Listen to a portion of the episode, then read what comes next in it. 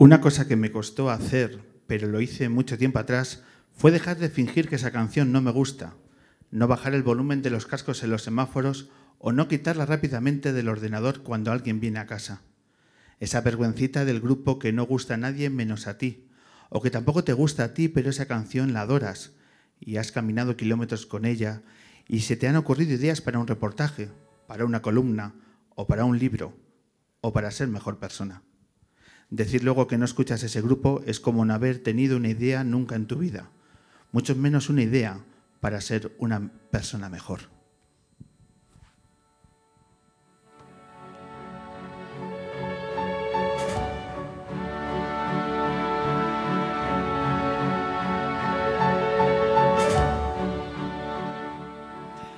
Bienvenidas, bienvenidos, edición 381 de El hombre que se enamoró de la luna que grabamos en la planta cuarta del Corte Inglés de Callao, de nuevo agradeciendo a todo el equipo del ámbito cultural que acoge este proyecto cultural, este podcast que intenta acercar hora y media de música y hoy de literatura y de buen periodismo que os acercamos a todos los luneros y luneras que muchas gracias os habéis acercado hasta aquí, hasta el centro de Madrid, hasta Callao.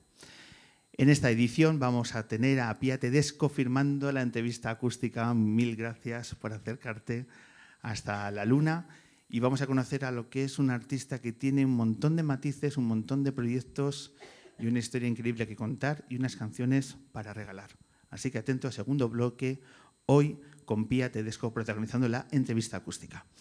Y para comenzar esta edición lunera, un periodista que se vuelve a citar con la luna años después, que es uno de esos periodistas que seguimos semana a semana siguiendo sus columnas, sus reportajes en el diario El País, sus aportaciones en la cadena SER y seguimos sus novelas, es decir, que somos unos rendidos admiradores del primer invitado y que recibe este pedazo de aplauso porque ni más ni menos tenemos aquí a Manuel Javois.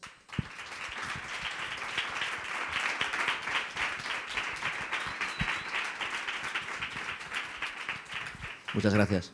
Manuel, bienvenido de nuevo al hombre que se enamoró de la luna. Un placer estar aquí.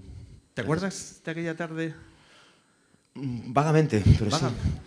No, no, sí, pero fue hace muchos años, ¿no? Fue hace unos años. Estamos en... Ocho años, siete años, nueve años. Pues, Era con el libro de... Del 11M. Del 11M. Nos vemos en esta en la otra. Y estuvo así, todo como infierno. Eso es. Tocando. Tocando la guitarra. Sí. Como, en Café La Palma. Como pocos han tocado la guitarra en la luna, el torbellino que, que, generó. Pues nada, un placer. Mil gracias por aceptar nuestra propuesta del Café La Palma han pasado muchas cosas en estos años en, la Luna y fíjate ahora qué estudio tenemos, qué maravilloso lugar que es el ámbito cultural. Eh, y este lugar que además está programando estos días eh, diferentes actos alrededor de la Semana del Libro. Hace dos días, en el mismo lugar que estás, estaba Ray Loriga. Eh, buen amigo, entiendo. Sí, sí, sí. inspirador, además. Una inspiración siempre. ¿Por qué? Bueno, pues porque quienes queríamos ser escritores con 14 años queríamos ser Rey Loriga, básicamente, y crecimos leyéndolo. Y nos dio mucha luz. Y luego cuando lo conocí personalmente me di cuenta de que era una persona extremadamente generosa, extremadamente buena, en un mundo en el que normalmente hay mucha burbuja, mucha gente que prefiere no fomentar, no promocionar, porque temen que se les pise su corralito o su jardín, ¿no? Y Ray es un tipo espléndido y generosísimo con cualquiera que se acerque, al que le vea el talento. Conmigo no lo fue, quiero decir, conmigo no lo fue, porque yo, yo, ya lo conocí cuando ya trabajaba en el país. O sea, no, a mí quien me ayudó fue David Gestao, no, no, no había conocido antes a Ray, pero sé que es así por la gente que lo conoce, por los amigos que compartimos. Y, sé que en, otra situación, desde luego, si, si, lo hubiese conocido antes, también me hubiera ayudado. Y eso es muy raro de ver. Eh, bueno, este mundillo es un... Yo lo conozco poco, porque tampoco me muevo mucho y tampoco soy un veterano en estas lides. Llegué a Madrid hace unos años, pero es cierto que, bueno, por la razón que sea, siempre hay quien teme que alguien escriba mejor que él y que le quite un sitio en no sé dónde, ¿no? Y Lórica es exactamente lo opuesto y además tiene un talento impresionante y ha sobrevivido a una enfermedad terrible y ha vuelto con un libro maravilloso que demuestra que está, vamos, con la misma calidad y con, la misma, y con el mismo talento que siempre. Y estoy contentísimo por eso. Ese viaje de admirador a amistad, eh, imagino que es una de las eh, joyas de tu trabajo, ¿no? de, esas oportunidades que surgen, que yo no sé si cuando estás planteando el tema de la burbuja son mm, cotidianas o no, pero un motivo de orgullo, ¿no? De que tu adolescencia, en tu juventud, te hubieses un referente y de pronto ha surgido esa relación. Sí, me ha pasado con, con, He tenido la fortuna de que me haya pasado algunas veces y ha sido siempre por ser periodista, por entrevistar a gente que, que, que quiero... De repente tengo la oportunidad de hablar con gente que, admiro ¿no? y poder conocerla mejor y poder tomar una cerveza con ella, poner la grabadora, editar la entrevista. Y eso me ha permitido acceder a gente que de otro modo sería impensable haber accedido a ellos y, en algunos casos pues he aprendido el buen rollo, he aprendido la amistad, ¿no? y, en el caso de Raya ocurrió así, y en el caso de, alguna otra gente. Eh, se dice que no conviene conocer a tus ídolos o conocer a tus referentes, ¿no? Eh, pero he tenido creo que la fortuna de conocer que a la gente que leía y que admiraba o que rodaba películas o que interpretaba papeles, he tenido la fortuna de conocerlos y, y de estar a la altura de la expectativa que, que yo tenía de ellos. ¿no? Al contrario que una queridísima amiga que una vez, eh, cuando me conoció, después de dos horas hablando conmigo, me dijo, nunca se me cayó alguien tan rápido. me lo dijo con tanta naturalidad y con tanto amor que desde ese momento la quise para siempre. Porque era verdad. fueron dos horas estrepitosamente fatales y la día me leía y decía, qué bien, pero luego a veces en persona decepcionas y tienes que acostumbrarte a eso, claro. Yo soy muchísimo peor hablando que escribiendo. Pero bueno. La verdad que los que... Tampoco, tampoco, tampoco, tampoco se le, se le caigo a, tanta gente, ¿no? Pero, pero, pero bueno, a veces pasa, a veces tienes una altura de una persona y luego la conoces y tampoco es para tanto. Yo nunca soy para tanto. No, no lo creo, no lo creo. Manuel, ¿quién está ahí cerca en tu, en tu burbuja? ¿Quiénes eh, escritores, periodistas que tenéis esa confianza incluso para acercar vuestros trabajos, para pedir las opiniones de cómo lo veis cuando estáis en pleno proceso creativo? Uh, realmente poca gente, porque mm, primero soy muy inseguro, me da mucho miedo enseñar algo que está todavía en fase de construcción, pero bueno, al que, es el, al que le envío generalmente las cosas que voy haciendo y que me aconseja y que me ayuda mucho es Juan Tallón. tengo más amigos escritores, ¿no? Pero a Juan es el tipo al que cuando tengo alguna duda le envío cosas y, y es esa clase de amigo que te dice la verdad, es un amigo cabrón. Ah, no, oh, genial, genial, no oye, aquí te perdiste, esto no pinta nada. O sea, esos amigos que quieres, porque al final te, son los que te, están ayudando de verdad, ¿no? Y, pero sí, eh, se lo envía más gente, claro, pero, pero así escritores, escritores contemporáneos, colegas de, de libros y demás, creo que eso es Juan al que, al que, al que recurro más, más a menudo cuando estoy escribiendo. A mí me cuesta mucho escribir novelas porque yo escribo un artículo, lo envío y a las tres horas está publicado y de repente escribo tres párrafos de una novela que a mí, me, a mí me parece muy, muy guays y no los puede leer nadie. Entonces tengo que tener una lista de correos a la que enviarle y poder recibir background, ¿no? Eh, que, alguien te diga que alguien te diga cosas, que te insulten o que te alaben, lo que sea, pero si no guardo, no, no, no, no puedo estar con, con ese libro en el cajón tanto tiempo. ¿Cómo definirías tu proceso creativo a la hora de...? Caótico. Caótico. Muy caótico, extremadamente caótico. Tenía una novela para mayo y se ha ido al carajo, saldrá en octubre cruzo los dedos. Y no tengo una disciplina, la debo tener porque es una conversación eterna con, con mi ex editora y con mi editor actual, eh, porque me ayudaría muchísimo a tener esquemas, tener notas y demás, pero me siento y me obligo a escribir. Y luego hay una cosa que funciona muy bien conmigo y que es desesperante para quien trabaja conmigo, que es el deadline, la hora de cierre del periódico o la hora de, o el día de entrega de la novela. Cuanto más se acerca, más inspiración tengo. la adrenalina si, me dices que dentro de un año publico una novela, te digo, vale, ya empezaremos. Y si me dices que eh, una entrevista, un reportaje va a salir en dos meses, eh, me, voy, al carajo. Yo necesito... esto es una, herencia del periodismo local. Yo he trabajado casi 15 años en el diario de Pontevedra y allí las cosas funcionaban de otro modo. Allí no te decían, oye, coge este tema y tal, trabájatelo y estate una semana con él. Ni de coña, ¿sabes? Coge este tema, trabájatelo y en 20 minutos ponte la pieza. Y, y entonces em, aprendí a escribir con prisa. Aprendí a escribir con una presión de la hostia. No subía al director a pegarme la bronca, no, no, no, no venía, venían los linotipistas. claro, entonces no, el periódico salía con la linotipia. Te hablo del 98, del 99. Entonces no venía un, traje, un tipo encorbatado ahí a decirte cuatro cosas, no, venía un obrero con un mono que bebían leche para que el plomo no les, no les afectase a la salud, a pegarte tres berridos. Entonces yo aprendí a escribir así. Y, soy el escritor que soy porque hubo gente así pegándome berridos al oído y a las 12 y 5 tenía que estar planchada la última crónica y tenía que encontrar las ideas de donde fuese. Se te ha quedado grabada la cara de Crea una... Sí, lo, lo, Suso, lo recuerdo perfectamente. o sea, claro. Joder, si lo recuerdo con sus gafas, el tío, madre mía, que no me reventaba la cabeza de milagro cada día. ¿Y ahora quién es tu Suso? ¿Eh? No, bueno, tengo susos, bastantes susos, pero no, no, no, no tienen el carácter que tenían. Ahora, ahora, ahora llegó la civilización, que es más aburrida. eh, a la entrega de una novela, ¿cuánto plazo, eh, ¿qué plazo de tiempo eh, manejáis? La gente normal la termina seis meses antes de publicar, creo, o, un poco, o mucho, antes. No, la gente, los escritores de verdad, por eso yo no me considero todavía un escritor de verdad, escribe una novela, la deja guardada en el cajón seis meses y luego la vuelve a leer. Y eso es un ejercicio creo que fascinante porque me ha pasado ahora con dos meses solamente y he descubierto cosas nuevas, he descubierto... Y luego se edita y se publica. Y Malerva y Mis Martes salieron de un vómito de, de, de meses de trabajo a, a toda velocidad y, y, entrega rapidísima, con la fortuna de que Miss Marte cambió el final cuando la, el libro estaba en las planchas ya. Sí, se me ocurrió, estaba paseando, yo camino mucho, traje unos cascos, me pongo los cascos y sí. camino.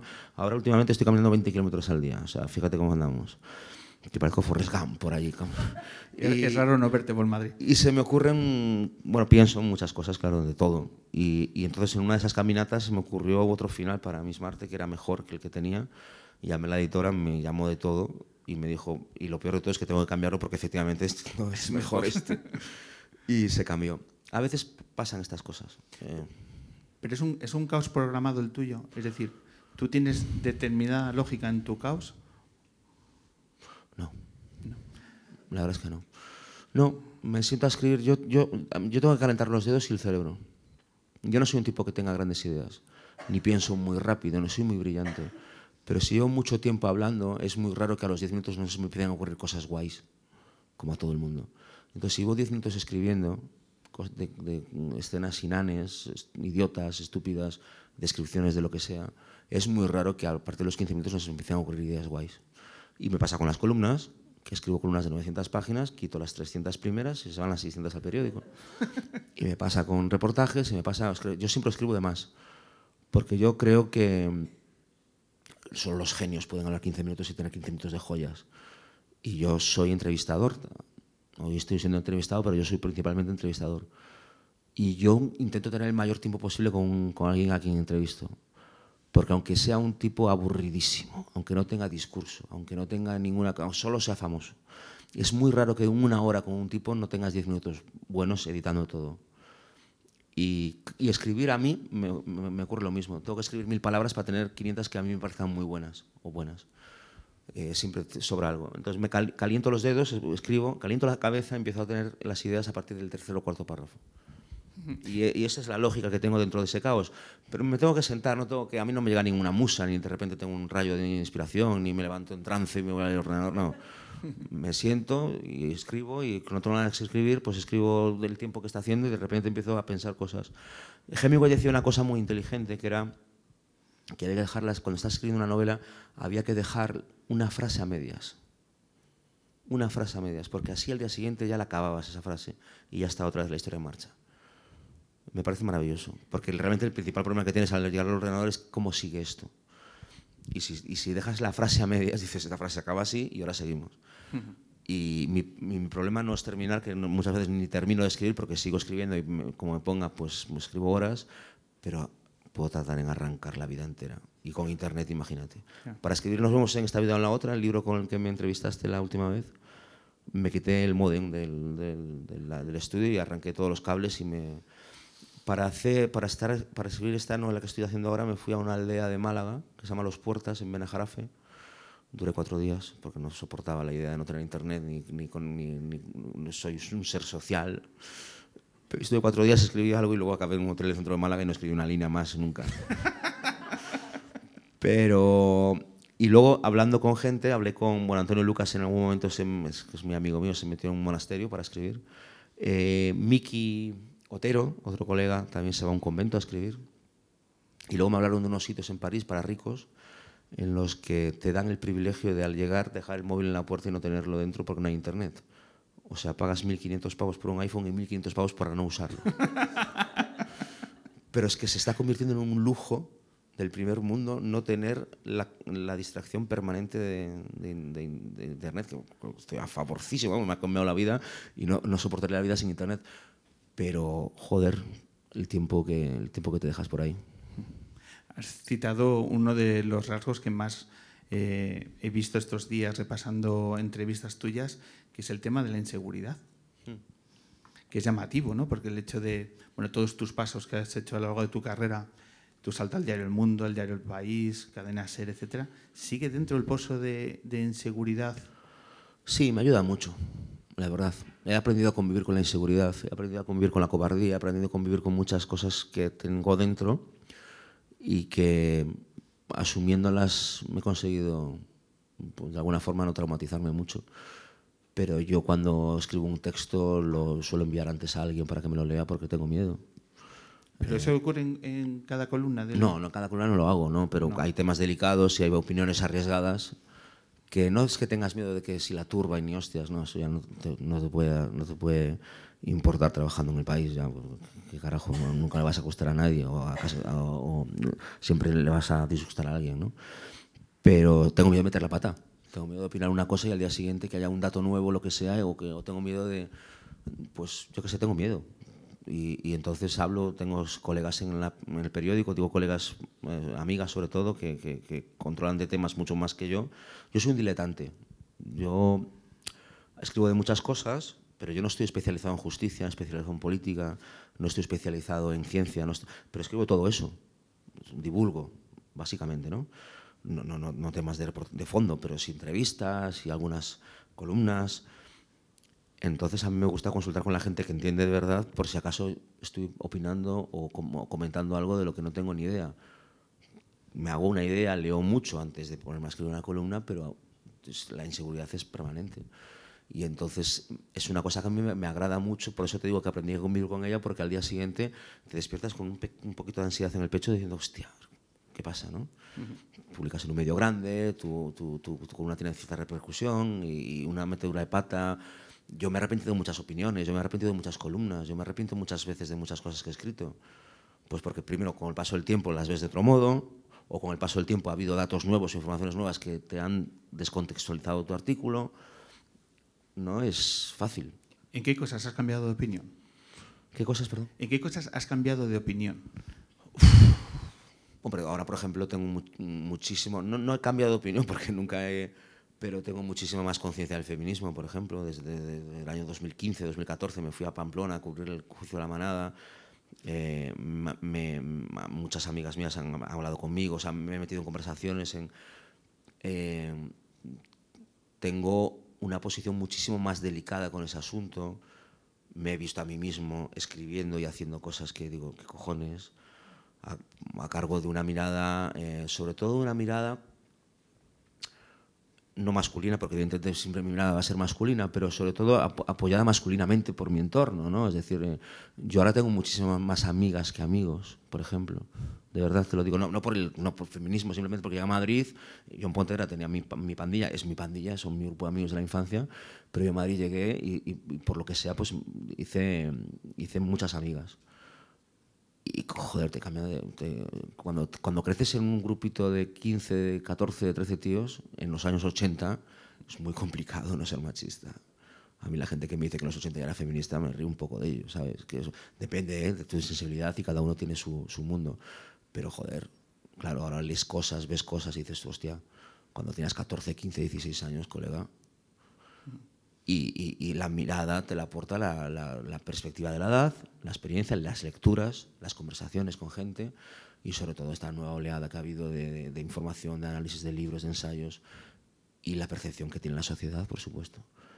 Y entonces a mí, a mí eso, por ejemplo, en ese, en ese asunto, yo nunca escribí en contra del feminismo, pero tampoco escribí a favor. No era un tema que yo pensase que estaba en el centro hasta que de repente te abren los ojos y dices, hostia, tío, que vivo en una casa en la que mi madre, tío, levanta la última gota de polvo, ¿sabes? Y, y, y, como las casas de todos mis amigos, ¿entiendes?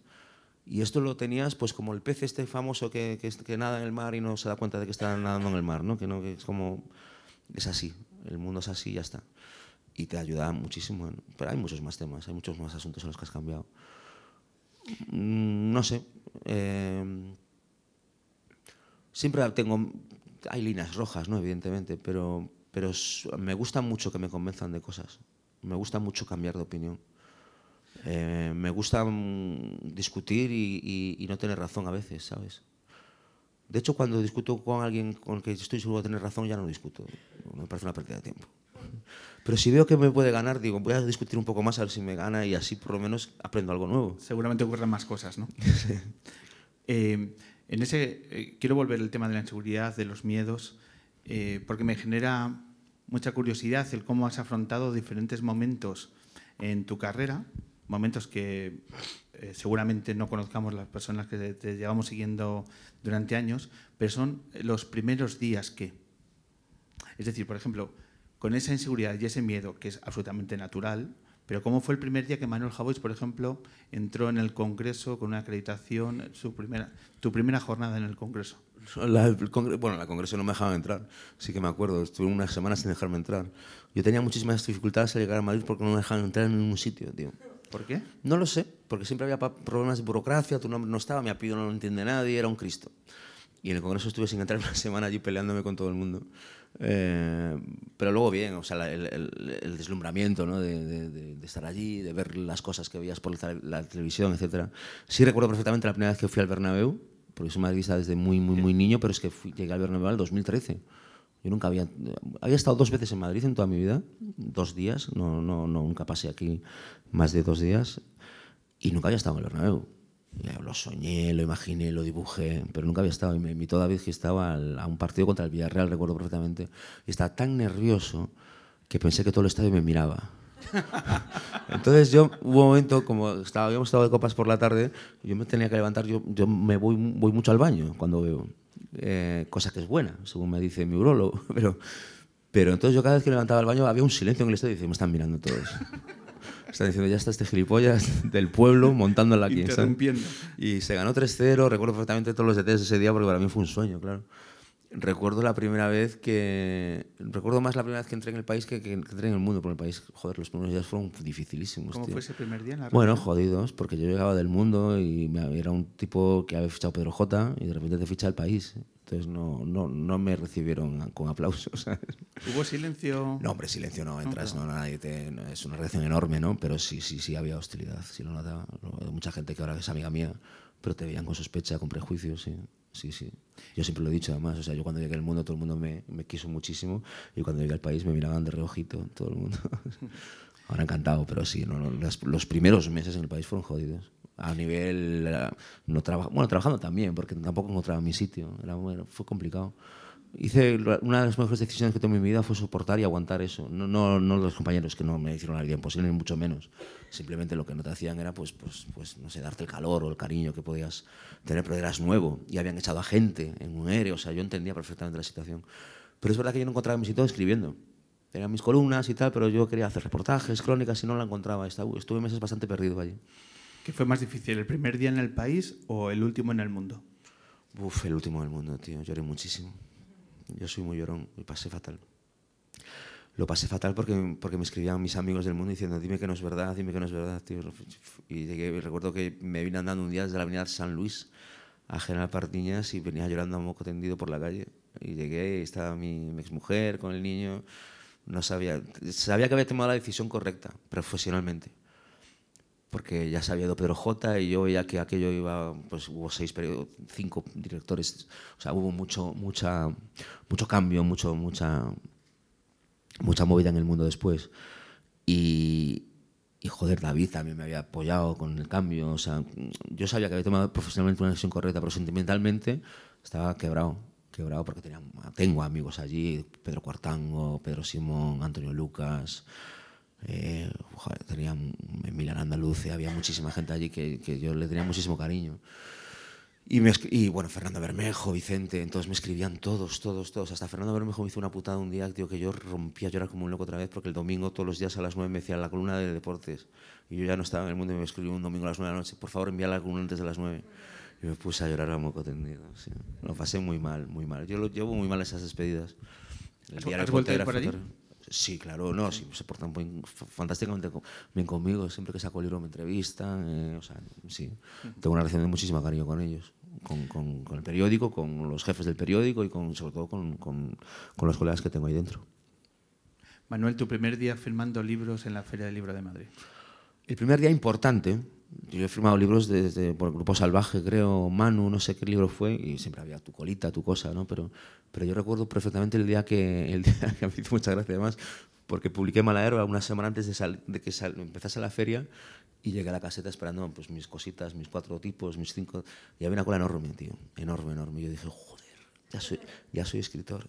Y entonces me senté y todo el mundo en la cola me decía, tú eres el de Pepa Bueno, ¿no? tú eres el de la radio, ¿no? Y yo me cago en la hostia. Eh, fantástico, por supuesto, todo el mundo compraba el libro, todo el mundo se acercaba, pero era el tipo que salía en el hoy por hoy con Pepa Bueno, cosa que de la que me enorgullezco un montón, claro. Pero me ayudó a bajar los humos. Dije, no, esta gente no está esperando tu nueva obra, como si fuera. No. Esta gente te escucha en la radio, como hay tanta gente aquí, presentadores y demás, que, que son atraídos por lo que haces en los medios. Pero te voy a decir algo, fueron no sé cuántos días firmé en Malaherba ahí en, en la feria era emocionantísimo porque la gente, luego la gente te contaba historias relacionadas con tus artículos, relacionadas con el libro. Eh, dos personas que se enamoraron discutiendo sobre ti en la puerta de una discoteca, me contaron estaban los dos. Eh, uno que le puso a su perro Tambu por el niño, por el niño de Malaherba, bueno, cosas así. Y entonces, ¿qué pasa? Que te vas a casa, el primer día, ¿eh? el primer día que yo firmé, no sé, 200 ejemplares. Y llegas a casa, tío, y es como, hay como un vacío, ¿no? De decir, hostia, cuántas emociones, ¿no? Y, recuerdo que estaba solo además y no lo pasé, era como, no sé, era la primera vez que me sentí, caray, eh, era una explosión como de mucho afecto, de mucho cariño, gente esperando. Yo, yo a mí la gente que está esperando en una cola para que le firme ese libro me, merece la mayor admiración del mundo. Y, gente esperando allí, haciendo su turno, luego llegaba, estabas cinco minutos con ella, te contaba cuatro cosas. De, y eran muchas historias, muchas cosas que tenía que digerir. Entonces llegas a casa solo y dices, wow, qué experiencia. Y recuerdo haber llamado a mi, a mi editora entonces, Pilar, Pilar Álvarez, y decirle, qué pasada en la feria, ¿no? Ahora sí, ¿sabes? Cuando, cuando realmente pasan estas cosas. Y la gente me decía después del confinamiento, después de la pandemia, oye, el reencuentro con los lectores. Y yo, hostia, es que no merece la pena escribir una línea si no tienes el reencuentro con los lectores. Saber que, que, saber que hay alguien al otro lado, quien sea, ¿eh? uno o cien, pero saber que alguien ha leído tu libro y te cuenta su experiencia con el libro, lo que le ha aportado, lo que le ha servido, lo que le ha dicho a su hijo respecto al libro, lo que le ha dicho, lo que sea de repente dices, hostia, has estado cuatro meses, cuatro meses yo que soy pero cuatro años escribiendo lo que sea, y dices, caray, pues sí que merece la pena. Yo lo echaba mucho menos, estas mierdas del Zoom y, los, y las videollamadas y tal, que no hacía ninguna, me negaba, me quité WhatsApp y todo, o sea, no quería estar en esa historia. Pero de repente ver a la gente que te hable, que te cuente esas cosas, eh, es cuando realmente da igual lo que vendas, tío. Cuando alguien te, ha leído tu libro y te cuenta algo relacionado con él, ya es como, ya está, ya, ya lo he escrito por algo. ¿Se acercan desde el halago, pero también desde la crítica? ¿Cómo, perdón, se aprende? Si se acercan desde el halago, entiendo que sí, porque todo lo que estás comentando y esa emotividad, pero también hay gente que se acerca para ah, lanzar alguna crítica. Sí, sí, claro. En la feria no. O sea, generalmente no te pones a hacer una cola de una hora para, para llamarle a alguien tonto. Bueno, hay de todo. Sí, bueno, no, no, en la feria generalmente no. no yo creo que no tenga alguno con alguna tontería con el equipo de fútbol, cosas completamente normales. Pero no, luego en las redes sí, muchísima. Y aprendo un montón de algunas cosas y otras pues nada, pero, pero sí hay gente que te, argumenta bien y, los inseguros decimos, hostia, pues tiene razón este cabrón. Es cierto que estuviste durante meses intercambiando emails con un lector acerca de la novela que hablábamos antes del 11M. Sí, yo generalmente, o sea, no contesto a todo el mundo, pero, pero cuando la conversación prende o se enciende o merece la pena, sí, sí recuerdo aquella, aquella historia, sí. Y, era una conversación interesante que va a volver, creo que dentro de poco, porque se está rodando una serie con, la, con el libro, ¿Ah, sí? que tiene que ver con poner el foco en los condenados del 11M, los, los asesinos, los cómplices, los asesinos, etc. Y yo creo que ese lector me reprochaba un poco, creo recordar, ¿eh? ya pasaron muchos años, pero me reprochaba con bastante razón eh, que, que mi protagonista fuese el malo. Y yo argumentaba también con cierta razón que a mí como periodista me interesa el tipo que se sube al tren porque los quiere matar a todos, que el tipo que se sube al tren para ir al trabajo. Yo estoy con los que van al trabajo, pero como periodista me interesa más el otro, me interesa profesionalmente. Quiero saber qué coño pasa en la vida de un hombre para subirse a un tren para matar a la gente. Porque ir al trabajo vamos todos, ir a recoger a tu hijo a la, guardería vamos todos, la, vida de un hombre bueno, la vida de, una persona normal, de una mujer que, que hace lo que tiene que hacer pero ¿qué, pasa en, la, en, las cabezas de las personas que, que, que, hacen lo contrario, la destrucción? Y el libro, el, el, el libro del 11M es un libro sobre un chico, un porrero, un kinky, que está en un portal y en tres meses se convierte en un cómplice necesario del, de, la, de, los mayores atentados terroristas de, de Europa. Y el tránsito fue tan natural, tan escalofriantemente natural, que de repente te ves con 15 años diciendo, hostia, no fui yo de milagro. Que te viene un pavo, otras horras, te dice, oye, tío, te cambias unas posturas de hachís por ahí y tal, sí, sí. Hoy van a venir unos moros, tío, vamos a unas planchas, llévalos a mí una conchita quieren explosivos para unas joyerías, para no sé qué, unos caparates, tal y cual. Bueno, oye, te bajas las, las mochilas a Madrid y tal. Y en tres meses ese tipo se convierte en el primer condenado de los atentados del 11M. Un tío de 15 años que me dijo a mí que no se arrepentía. No sé, imagino que ahora con el tiempo habrá tenido más, más, más reflexión, pero yo le pregunté eh, explícitamente si se arrepentía y me dijo, yo cuando vendo una pistola no me responsabilizo de lo, que hace alguien con esa pistola. Y dije yo, joder, qué argumento. Eh, sí, fue duro. Fue duro hablar con él, fue duro escribirlo, pero lo escribí sin sentimentalismo, sin, sin adjetivos, sin metáforas, lo escribí de una forma muy seca. Y hubo víctimas del 11M que se enfadaron. Se enfadaron, bueno, bien, se discutieron ciertas cosas. Y en algunas cosas les di la razón y en otras cosas no. Eh, porque yo creo que las víctimas tienen que tener todo el respeto del mundo, pero no siempre tienen la razón en, en cuestiones, por ejemplo, como el, como, como el periodismo. ¿no? Y ha pasado muchas veces con, con, con, otros, desgraciadamente, con otras bandas terroristas. Pero, pero no, no, he tenido ningún enfrentamiento ni nada de eso. He terminado con, bien con todo el mundo porque estamos en el mismo lado. Somos el lado, por supuesto, no hay ninguna discusión entre eh, de qué lado estamos. Simplemente discutían, pues, oye, pues puedes poner el foco en, una de las víctimas y en tal. Y, y, hay muchísimas, muchísimos reportajes y libros hablando de las víctimas del 11M. Yo tuve la oportunidad de acceder al chico este. Y la primera vez que hablaba con un periodista, este chico. Y yo como periodista, si mañana me dicen que vaya a entrevistar a Putin, me voy corriendo a Moscú. ¿Tendrás oportunidad de volver a, a tener contacto con tus lectores dentro de un mes en la feria? No creo. Eh, no he publicado y no estoy tampoco en mi mejor momento. Entonces eh, no he ido a San Jordi, creo que tampoco voy a ir a la feria. A lo mejor voy un día. No he hablado con la editorial, pero me toca escribir. Me toca escribir mayo, me toca escribir junio y me toca publicar en octubre. Cruzo los dedos si no pasa nada.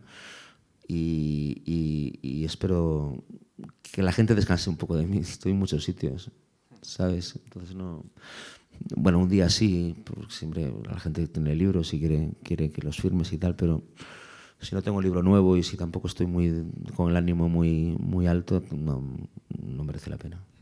¿Te ves en Estambul en el mes de junio? ¿En dónde? En Estambul. En Estambul. Fíjate que empiezo a pensar que sí, tío. Fíjate que empiezo a pensar que sí. Esta mañana estuve en Valdebebas entrevistando a Cross para la revista Icon del país. Claro, la entrevista sale en julio, no pude preguntarle nada de, me da miedo la ida en el Bernabéu. Más, más, que la vuelta. Prefería la vuelta en el Bernabéu. No porque no se nos dé mal las vueltas y la, jugar fuera y tal, pero, pero wow. Me, hablaba con Coros de eso, de, de, cómo son las vueltas en el Bernabéu. Y él me decía una cosa, pues contra aquí la entrevista total, que sale en julio, ya nadie se acuerda. y decía, hostia, tío, es que cuando marcamos el gol al Manchester City del 1-0, había que verlos en el campo, tío. O sea, la gente se levanta. La gente en el Bernabéu se levanta cuatro veces al año pero como se levanten estás jodido. Y se pusieron todos de pie cuando salió el tablón de los seis minutos. Y el tío dice, yo escuché ese estadio y lo primero que hizo el portero del City fue sacar el largo a Courtois. Que dices, un equipo Guardiola jamás hace eso. Y Guardiola, una semana después, le dijo a unos amigos míos que fueron a verlo dijeron, yo cuando vi a mi portero sacando el largo, que le llegaba el balón Courtois, dije, estamos muertos. O sea, el, el, fútbol de toque, el total, dije, están colapsados. Y entraron en colapso, efectivamente. Pero, mira, tío, es que no se puede ganar tanto, ¿sabes? O sea, yo espero que sí, pero me tendré que cambiar de sección ya si se gana otra vez la Copa de Europa este año. ¿Se pueden acabar los adjetivos en algún momento? No se, ha, no se han acabado con Nadal, tampoco se van a acabar con Madrid. Bueno, seguiremos estirándonos y exagerando las cosas y demás, pero es muy bonito, la verdad. Es porque, ¿Sabes por qué es bonito ser de Madrid para mí? Porque no lo he elegido. No tengo ni puñetera idea de por qué soy de Madrid porque un niño gallego de dos años o tres años se pone a llorar cuando le ponen una camiseta del Barcelona y se pone a reír cuando le ponen una camiseta del Madrid. Imagino que herencia familiar o lo que sea.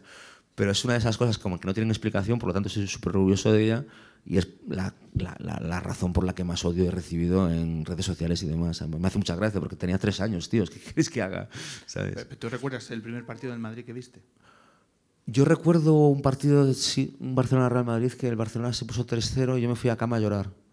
Yo tenía 5 años o 6 años y estuve llorando en cama. Luego Madrid marcó dos goles y me maquilló el resultado, pero yo pensé que no se iba a caer la del pulpo. Entonces mi padre entró enfadadísimo. Mi padre es jovencísimo para mí, o sea, yo tenía 5, pues él tenía 23, no sé, o sea, me tuvo con 18. Y entró enfadadísimo y dijo, ¿estás llorando? Y dije, sí, porque está perdiendo el Real Madrid. Y dice, pues a ver qué hacemos en esta casa cuando pierda el San Senso. él fundó el San Senso, el equipo del pueblo, sí, él y unos amigos. Y llegó a tercera división y, la, y, tal. Pero claro, él era del Madrid, pero sobre todo el San Senso. Y decía, pero si estás llorando por el Madrid colgado, ¿qué vamos a hacer aquí cuando pierda el San Senso? Sí, ese, ese partido lo recuerdo, creo que fue uno de los primeros. Voy a compartir mi, mi recuerdo de infancia en ese nivel. Yo he sido cinco años socio del Madrid, los cinco años de la Quinta del Buitre. Ah, de sí. las cinco ligas. Entonces, mi recuerdo es la, mi, mi lugar es, evidentemente, el Albert Bernabéu de pie, ¿no? En la, en Sí, la, en la, cuando en había tribuna, la tribuna ¿no? baja, la tribuna baja, entonces es la banda derecha de Mitchell. Ah, claro, Y luego la segunda parte, Gordillo. claro, joder. Y, y esos son cinco años. Sí. Yo ent- entrevisté a Mitchell hace, hace poco, hace un año, dos años, y me contaba que, me hablaba del murmullo del Bernabéu, me gustó mucho cuando lo dijo, me decía, y yo le preguntaba, ¿qué es el murmullo del Bernabéu? Y me decía, cuando te llega un balón, un cambio de, de juego, y te va el balón por el aire, y yo estoy en la banda pegado a la gente, escucho todo. Y a ver, ¿este paquete qué hace? ¿Sabes? No sé. Entonces, y yo empiezo, el murmullo es saber cómo controlas la pelota. Porque es un control difícil, y como no la controles bien, ya empiezan a silbar. Y yo escuchaba el murmullo, y después el murmullo los silbidos. Hasta que un día se enfadó y se fue del campo, ¿te acuerdas? Ahí estaba yo. Me dio una entrevistaza, Mitchell. Me dio una entrevistaza. Y me habló de- y me dio, me dio una descripción hermosísima del amor. Que con tu permiso voy a buscar aquí un segundo, porque me encanta lo que dijo. Porque le pregunté por su mujer al final de la, al final de la, perdón, al final de la entrevista. Hablamos de fútbol, por supuesto.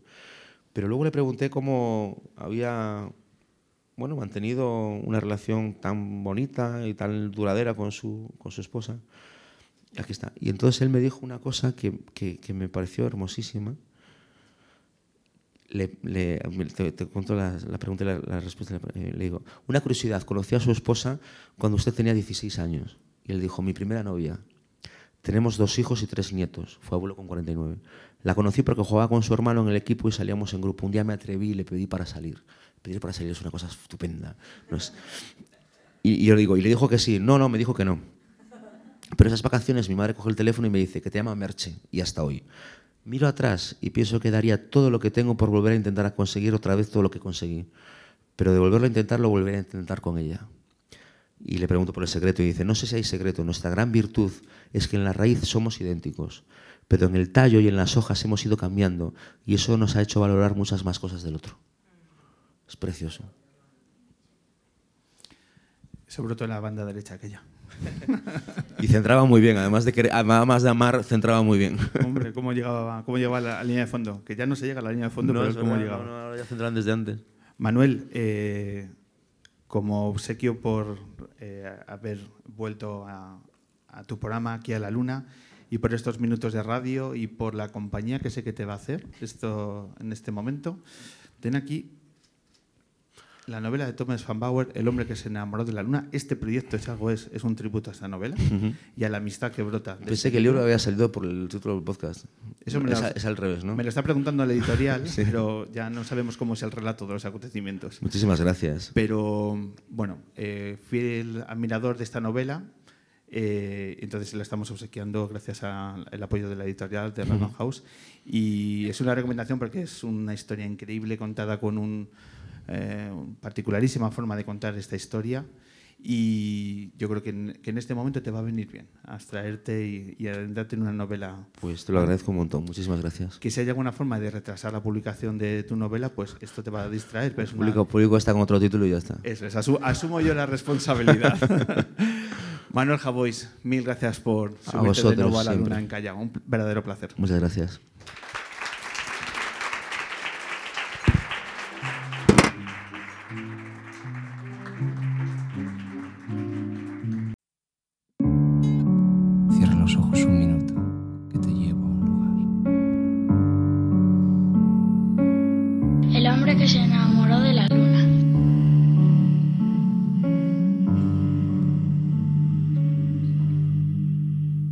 comenzamos el segundo bloque de la edición 381 del hombre que se enamoró de la luna. Hoy de nuevo desde el ámbito cultural, es decir, desde el corte inglés de Callao. Hoy en la entrevista acústica tenemos a una artista, cantante, compositora, creadora escénica. Y hoy además se saca el carné de lunera, que yo creo que es lo único que le faltaba. Hoy recibimos una artista absolutamente maravillosa que os va a dejar boca abiertos Y este aplauso es para Néstor Ballesteros al piano y a la voz de Pía Tedesco.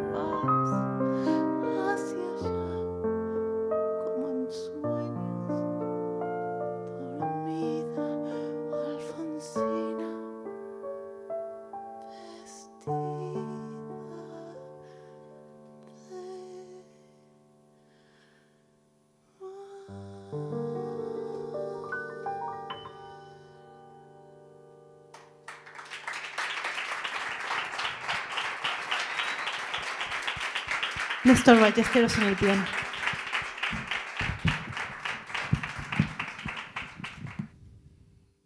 Madre mía. ¿Y ahora qué digo yo después de esto?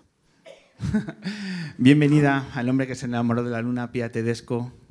Qué- qué Hola. Qué placer. ¿Qué tal Qué estás? placer de tantas veces de ver tu podcast y seguirte por redes y tal, estar aquí. Es un, un placer, un gustito importante. Y además en un sitio tan mono, ¿no? ¿Te gusta? Me encanta. Tenemos piano, eh, por eso pude venir con Néstor. Muy bien. ¿Sabes que es la primera vez que usamos el piano del ámbito cultural en esta temporada? Néstor, Néstor, muchas gracias. por- un lujo para el piano. Y este aplauso es para ti.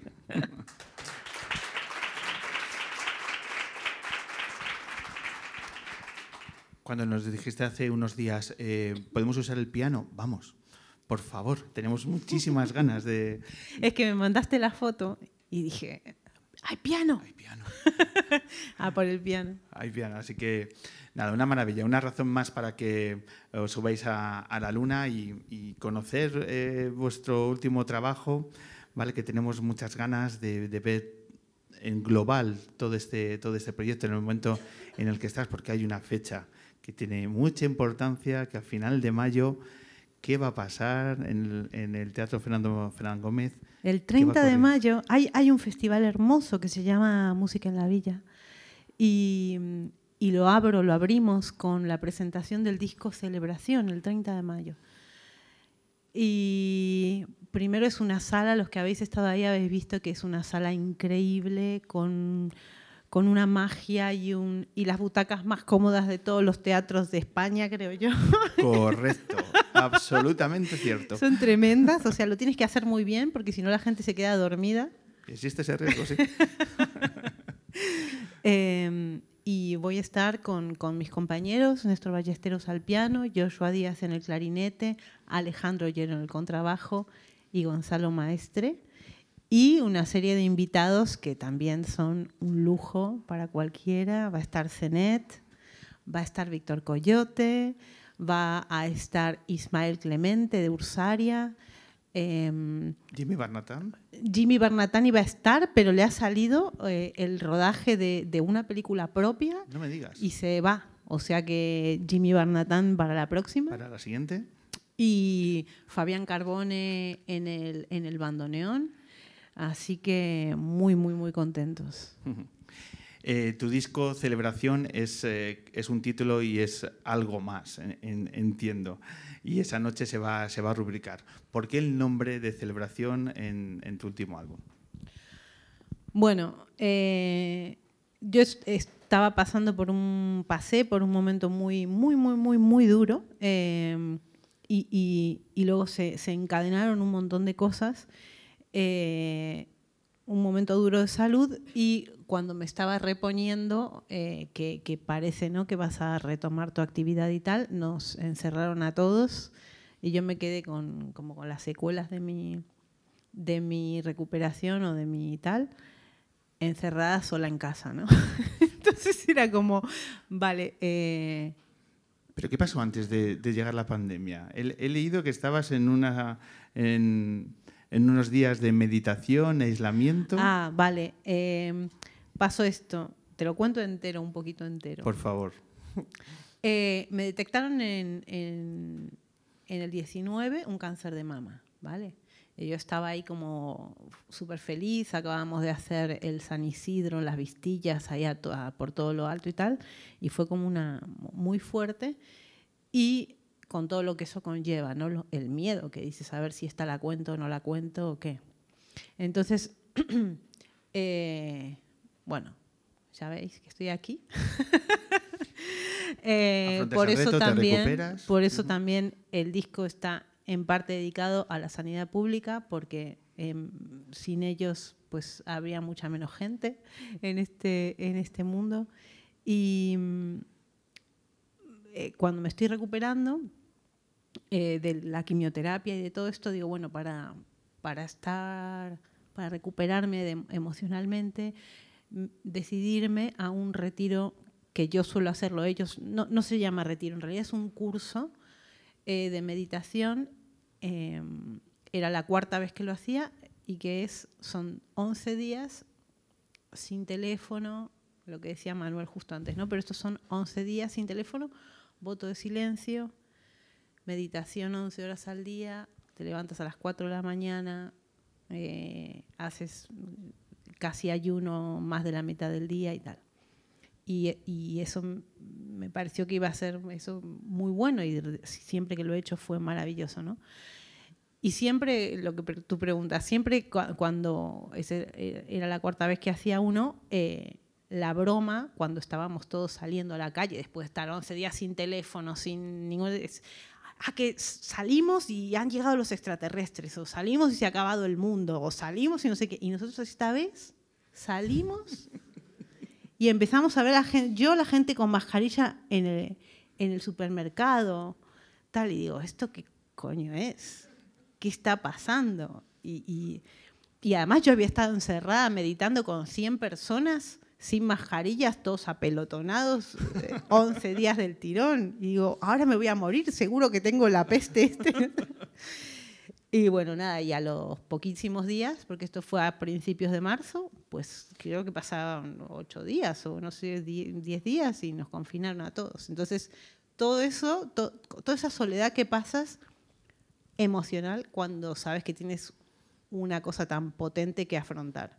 Luego, los, todo el tratamiento que lo afrontas solo, aunque te- tengas una fiesta de gente alrededor, estás solo luego la meditación y luego confinamiento. Y fue bueno, o sea, era como, eh, me sentía, ¿no? Que solo me quedaba Wilson para hablarle, porque era como todo muy desértico. Y, y ahí dije, bueno, ¿esto cómo se, qué hago? Porque ahora Hay que canalizarlo de alguna he forma. cambiado, tengo mucho que contar y tal, y empecé a, a componer este disco, que pensé que me saldría una oscuridad tremenda, ¿no? Aquí pilla atravesando los infiernos, sobreviviendo una enfermedad, pasando una pandemia, y al final me salía todo la felicidad de estar viva, ¿no? Y, entonces, a- eh, en principio, el disco parecía que se iba a llamar, ¿no? Eh, Prendamos fuego todo, que nada, total, todo da igual. Y me salió una celebración, ¿no? Un disco que nace con vocación de acompañar. Sí, porque eh, eso lo hablaba con Néstor. Néstor eh, y yo somos muy fan de los, de los Beatles y, y- es como una música que ah, la pue- puedes escuchar todo el rato, ¿no? Y, yo, que soy una persona que siempre he buscado como músicas complejas para escuchar y no sé qué, investigar y escuchar dodecafonía y no sé qué, o cosas raras también. eh, de pronto dije, quiero escuchar cosas simples, mucho folclore, mucho Beatles, mucho Bach, como ir a la raíz de las cosas que hacen bien, que pase lo que pase, te van a hacer bien, no te tienes que, que cuidar, ¿no? Yo cuando, no sé, te- te- mi- tenía un, tío muy, fa- muy fan ¿no? de Pink Floyd, de esta gente, y cuando escuchaba yo Pink Floyd tal medio heredado, me terminaba deprimiendo, ¿no? Y, y en cambio hay otras cosas que, te, que son muy buenas y, y- y estás fregando los platos y estás cantando a los Beatles o, o- pues eso quería que fuera el disco, como un disco que te hace, que, que te, que te acompaña bien, que te acompaña bien, que tú puedes ser feliz mientras escuchas. Por tanto, el directo solo puede ser una proclamación de eso, de, de la vida, como es ese primer, primer single, Sí. y, y un momento tan emotivo como festivo, ¿no? Es decir, que en ese teatro tan cómodo, sobre todo, hay que pasarlo bien, ¿no? Esa es un poco la, la sí, es un poco un viaje el, el- el disco. Hay, hay momentos más conflictivos, ¿no? Por ejemplo, la canción Vida es un momento de quiebre, ¿no? Que si la has escuchado, ¿no? Dice, ¿por qué el mundo me trata así si soy una simple mortal, ¿no? Es como, venga, tiradme más cosas, total, yo ya estoy aquí para, para que me deis, ya no os falta nada, ¿no? Y, y, y entonces está ese momento, el que, el que, es, fel- el que es happy todo el día es un, eh, no sé, le- no ha entendido bien, creo yo, cómo es la vida. Pero la cuestión es sobreponerse, eh, disfrutar y celebrar todo lo, lo- todo lo celebrable, ¿no?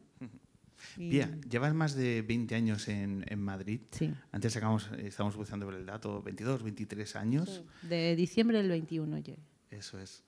Eh, llegaste desde tu Buenos Aires querido, sí.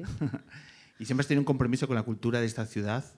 Siempre no, porque yo, mi, mi madre que vivía en Ávila, quería que viniera a visitarla y yo, esto es muy gracioso, yo odiaba España. Me parecía como un país de gente que, no sé por qué yo pensaba que iban todos vestidos como de, de gitanos o de tal por la calle, que estaba esto todo el día con las castañuelas, con los toros, no sé, porque eso es como lo que se vende, como el cliché del argentino.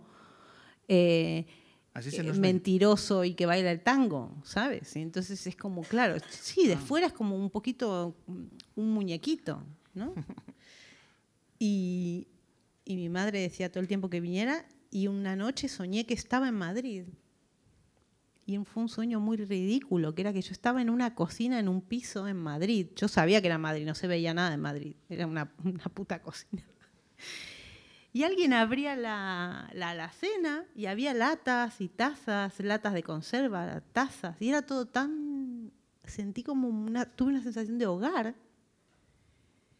Y yo estaba en un momento de quiebre y le dije a mi psicóloga, me, me voy a España. Y me dijo, ah, está bien que traigas esa idea, la consulta, la... va-". No, o sea, me voy. Acabo de poner todo en venta y me voy. Y me vine. Y a partir de, de ahí, después, a los dos o tres años de estar aquí, me enamoré de Madrid. Pero al principio no sabía bien, ¿eh? al principio no. ¿Te costó? O sea, dos, tres años. Me costó muchísimo. Me costó mucho porque, sobre todo porque siempre digo, hay un, hay, hay, hay un capítulo de Twilight Zone, de la serie esta, hay un capítulo de los años 80, está Bruce, creo que es Bruce, no, no, ah, es otro actor, que lo que le sucede es que en el medio de la conversación suya cotidiana con la familia, de pronto le está, creo que está preparando el desayuno y dice, sí, pásame el dinosaurio. Y su mujer se lo queda mirando y le dice, ¿qué? El dinosaurio, el dinosaurio. Y, él señala las tostadas, ¿no? Y poco a poco, a medida que pasa todo el capítulo, él entra como una especie de dislexia, donde empieza toda su cabeza, empieza a nombrar las cosas con palabras diferentes hasta que queda total- totalmente aislado, ¿no? Y eso era lo que me pasaba, eso de que pensar que estoy en un... Cuando dicen, ah, qué bien, Argentina, somos hermanos, hablamos el mismo idioma y un cojón. No es verdad. Y lo peor es que si tú vas a Francia y no te enteras de nada, pues sabes que tienes que aprender francés. Pero si yo voy al cine y le digo al señor, por favor, ¿te puedes correr para que me siente? Y se descojona vivo. ¿Qué pasa ahí? Tú no te enteras. Yo fui a, hacer la compra en el pueblo de, la casa, de mi madre, que vivía en Ávila, y fui al tío del Ultramarinos y le digo, por favor, ¿me daría una leche? Y ¡juá, juá, juá! Y no me dijo qué había pasado ahí. Y era él y tres viejas malditas descojonándose de mí en toda mi cara. Y era un pueblo de 30 habitantes. Y me dijeron, tú eres la hija de Marta, ¿no? Y digo, sí. No te voy a dar una leche porque eres una niña, eres una niña muy buena. Te voy a dar un litro de leche. Y yo volví con un litro de leche. diciendo, Entonces, claro, tú estás. Yo tardé mucho tiempo en entender el idioma. Porque es peor cuando hay palabras iguales que significan cosas tan distintas, ¿no? Entonces, cuando ya cuando le pillé el truco a Madrid, me enamoré. Pero antes no sabe, no entendía nada. ¿Ese Madrid del que te enamoras y del que ha pasado ya un tiempo sigue presente? ¿Esta ciudad está eh, guardando cierta esencia? O sea, Sí, sí, totalmente. Guarda la esencia. También hay- ha cambiado mucho, pero claro, cuando uno cambia también, o sea, yo he cambiado muchísimo. Eh, soy otra y de hecho desde, como te digo, de antes de- del diagnóstico de la enfermedad, creo que he cambiado mu- mucho, pero muchísimo, de pronto. Entonces, mi acercamiento a las cosas es diferente. Yo antes eh, bebía, ya no bebo. Antes eh, me gustaba, me encantaba trasnochar, ahora me gusta levantarme temprano. Es como que hay cosas de, de- estar vivo que las disfruto más y luego sí trasnocho, pero como, como, como pequeñas celebraciones, no como una, una forma de vida, ¿no? Y, y entonces veo otro Madrid, veo otro Madrid. Eh, pero Madrid, la que tiene... O sea, vivo, vivo en el barrio de Puerta del Ángel y amo eso. Amo, amo el río, amo la casa de campo, amo las viejas, pero e- ese, ese de señoras mayores, ¿no? Ese, ese barrio que, que yo iba a, a hacer la compra y todas las señoras me aconsejaban lo que tenía que comprar y no me dejaban tranquila, eh, medio ha desaparecido porque ahora vas al Carrefour que ha abierto ahí, ya no es el- la tienda del barrio, y está lleno como de gente moderna y gente joven. Puedes ir a ligar al supermercado. Hay gente guapa comprando en el supermercado. Cuando yo llegué a ese barrio, eh, eran todas señoras. Había otro perfil de, de Entonces población. cambia, cambia Madrid, pero me sigue gustando. Cuéntanos qué es el cabaret flotante. Es la mejor cosa que vais a ver en el universo. El cabaret flotante. Es, eh, hace muchos años eh, yo quería como hacer lo que me diera la gana. Siempre los teatros tienes que hacer. Me acuerdo que yo quería encender un pitillo y no me dejaban. Que si lo encendía tenía que ser de manzanilla y no sé qué. Bueno, entonces dije, voy a ver, ¿dónde se puede hacer lo que uno quiera, no? Y entonces le dije a, un amigo mío, el, violinista Raúl Márquez, le dije, me voy a ir a, a- a la casa de campo, me voy a subir a una de las barcas que hay en el lago con mi ukelele y le voy a cantar serenatas a todos los que estén pasando ahí remando por él. Y me dice, te acompaño. Y digo, no hay cojones. Y dice, que sí, que voy. Y dije, yo voy el domingo. Bueno, y yo pensé que se había olvidado y el domingo me dice, vamos. Y, él- y digo, ma, este hombre... Entonces al final, hablando, dijimos, en vez de ir esta vez, vamos a avisar a la gente por redes sociales, a ver quién se quiere venir a las barcas de la casa de campo. Les decimos como a mí, o sea, el mundo del cabaret a mí me fascina, digo, les decimos a todo el mundo que se venga vestido con alguna, alguna ropa de cabaret, un sombrero o algo, y si tocan un instrumento que se lo traigan. Entonces nosotros vamos a subir las partituras de todo lo que vamos a, tocar y que la gente se las descargue y venga con las canciones aprendidas, además un poco jam session, ¿no? Eh, y entonces subimos las partituras, bueno, tal, eso en el 2010 fue. Entonces cuando estábamos llegando al embarcadero de la casa de campo, eh, yo oigo así desde lejos como unos trombones, unas trompetas, y digo, joder, qué mala pata. Porque el día que nosotros queremos venir a tocar, hay como una banda municipal ahí montada de gente tocando y tal. Y entonces llegamos al embarcadero y había 50 músicos vestidos de cabaret esperándonos. Y fue como, nos subimos, la gente, la gente del embarcadero se quería matar porque no nos bajábamos ni por esas, tocando todos los 50 a todo trapo, la gente reuniéndose alrededor.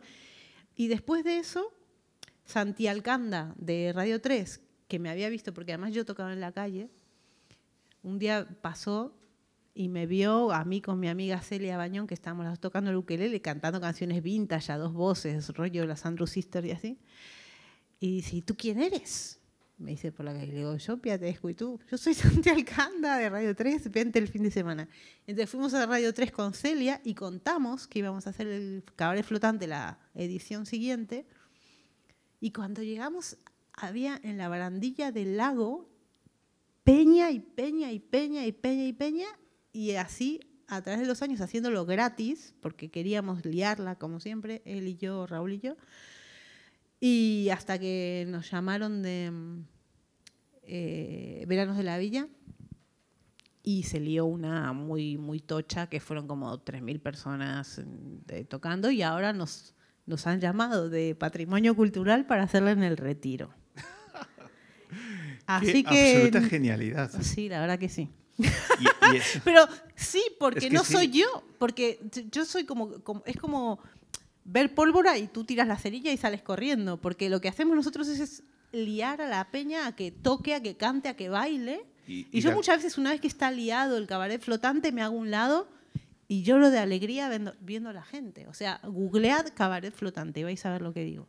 Eso es. Y date cuenta que tiras la pólvora y hay mil pirómanos.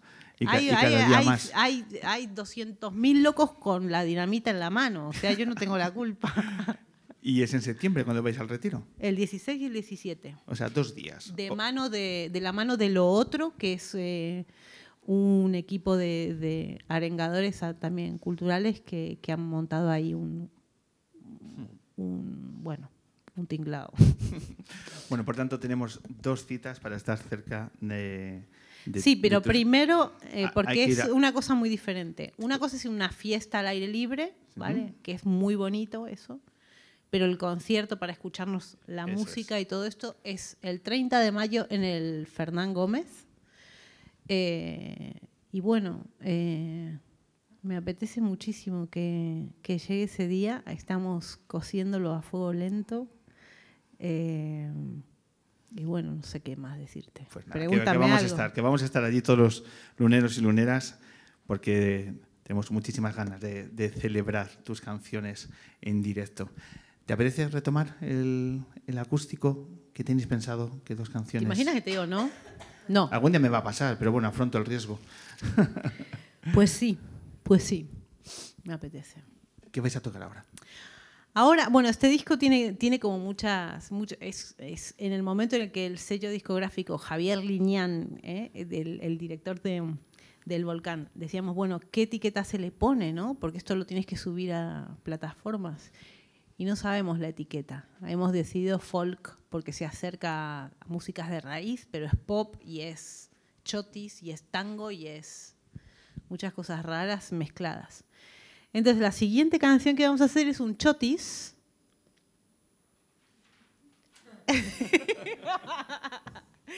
Eh, que es un chotis que se llama El Chotis de los Chinos. Y es, como digo yo, un chotis visionario, lo compusieron dos amigos para mí, eh, porque hablaba de la importancia de los chinos, que luego nos trajeron el- eh, la belleza del panjolín y tal, eh, lo importante que son los chinos en nuestra vida. Entonces esta es una historia de amor entre una chica de Madrid y el chino de su barrio. Todo tuyo.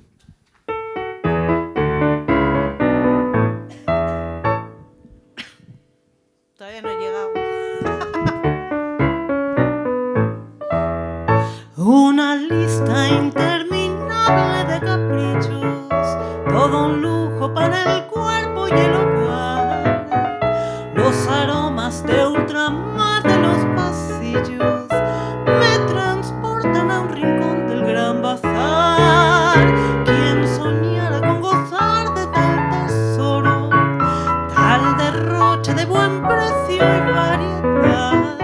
Y aunque no todo lo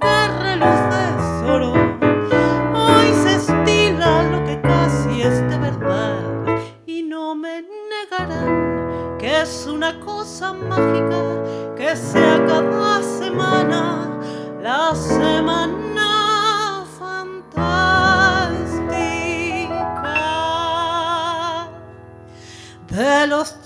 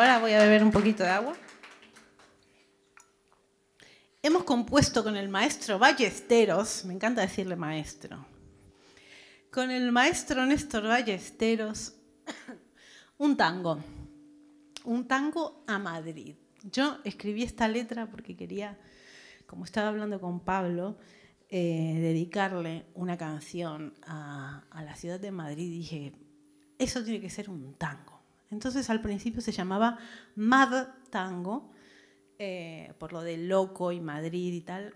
Y luego, eh, cuando le pasé la letra a Néstor para que ver si le inspiraba y escribía una música maravillosa, terminó siendo, eh, el estribillo le quedó un poquito, se salió del tango y le quedó un poquito como medio achotinado el, el estribillo. Entonces, eh, neologismos aquí, hola. Em, entonces decidí yo, si hay algún argentino en la sala, sabrá, entenderá la gracia de esto, ponerle chotango, ¿vale? Si no sabéis, eh, si no entendéis la coña, pues se lo preguntáis a un argentino. Chotango.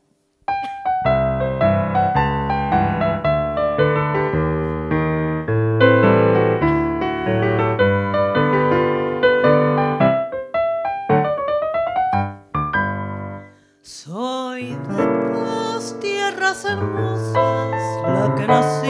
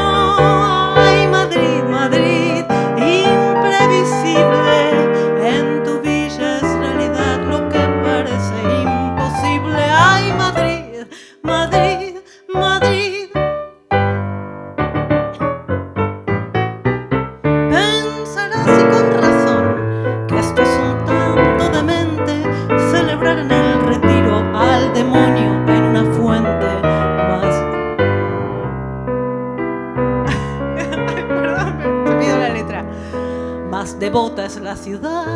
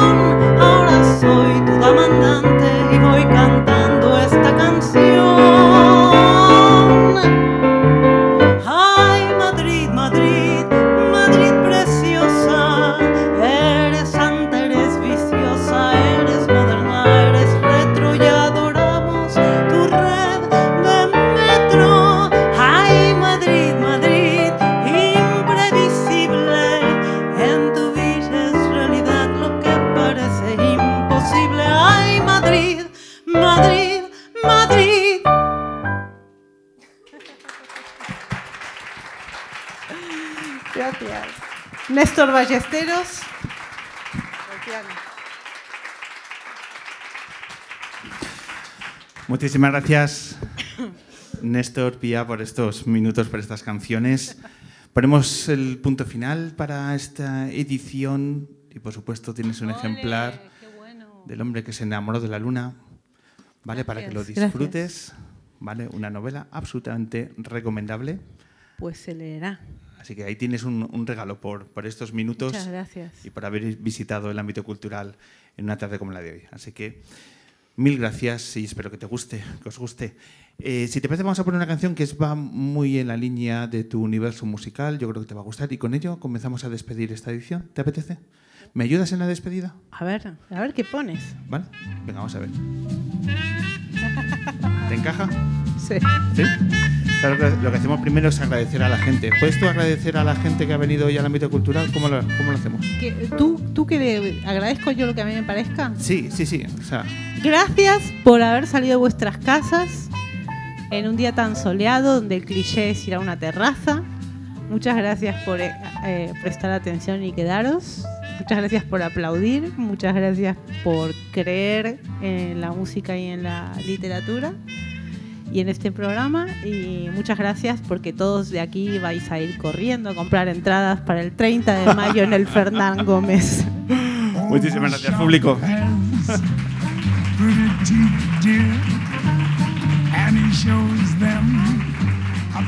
Por supuesto, también agradecer a quien ha abierto la luna, quien se ha reencontrado con este programa de radio y con quien nos citamos semana tras semana a través de sus textos, porque es un referente del periodismo. Mil gracias, Manuel Javois.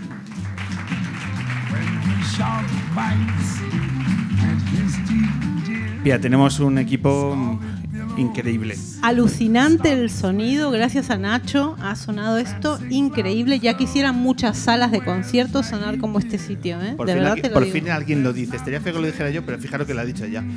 Nacho, sí. Jero, mil gracias y a toda la gente, Pirasopena, a toda la gente del ámbito cultural por abrir de nuevo sus puertas a la luna. Dime. Ya verás las fotos de nuestra fotógrafa Rebeca Mayorga, que está por aquí Sí, sí, sí. trabajando durante este rato y estos días en las redes, en el Hombre, eh, Hombre Luna Podcast en Instagram, el Hombre Luna en Twitter, etcétera, iremos compartiendo las fotos de Rebeca Mayorga. Por supuesto. Vicky Cantos ha estado también eh, tirando del carro como siempre en la luna y todo el equipo lunero. Sara Canta la Piedra en las redes también. Y el último agradecimiento a quien ha puesto esta luz a través de vuestras canciones. Mil gracias por traer este sabor tan auténtico a esta, a esta Gracias edición. a ti, a ti por invitarnos. Nada, ha sido un Muchas verdadero placer. gracias. Néstor, mil gracias por alumbrar el piano de la luna. Y nada, nos vemos final de mayo con la última edición seguramente de esta temporada. Ha sido un verdadero placer. Soy Pablo Loriente.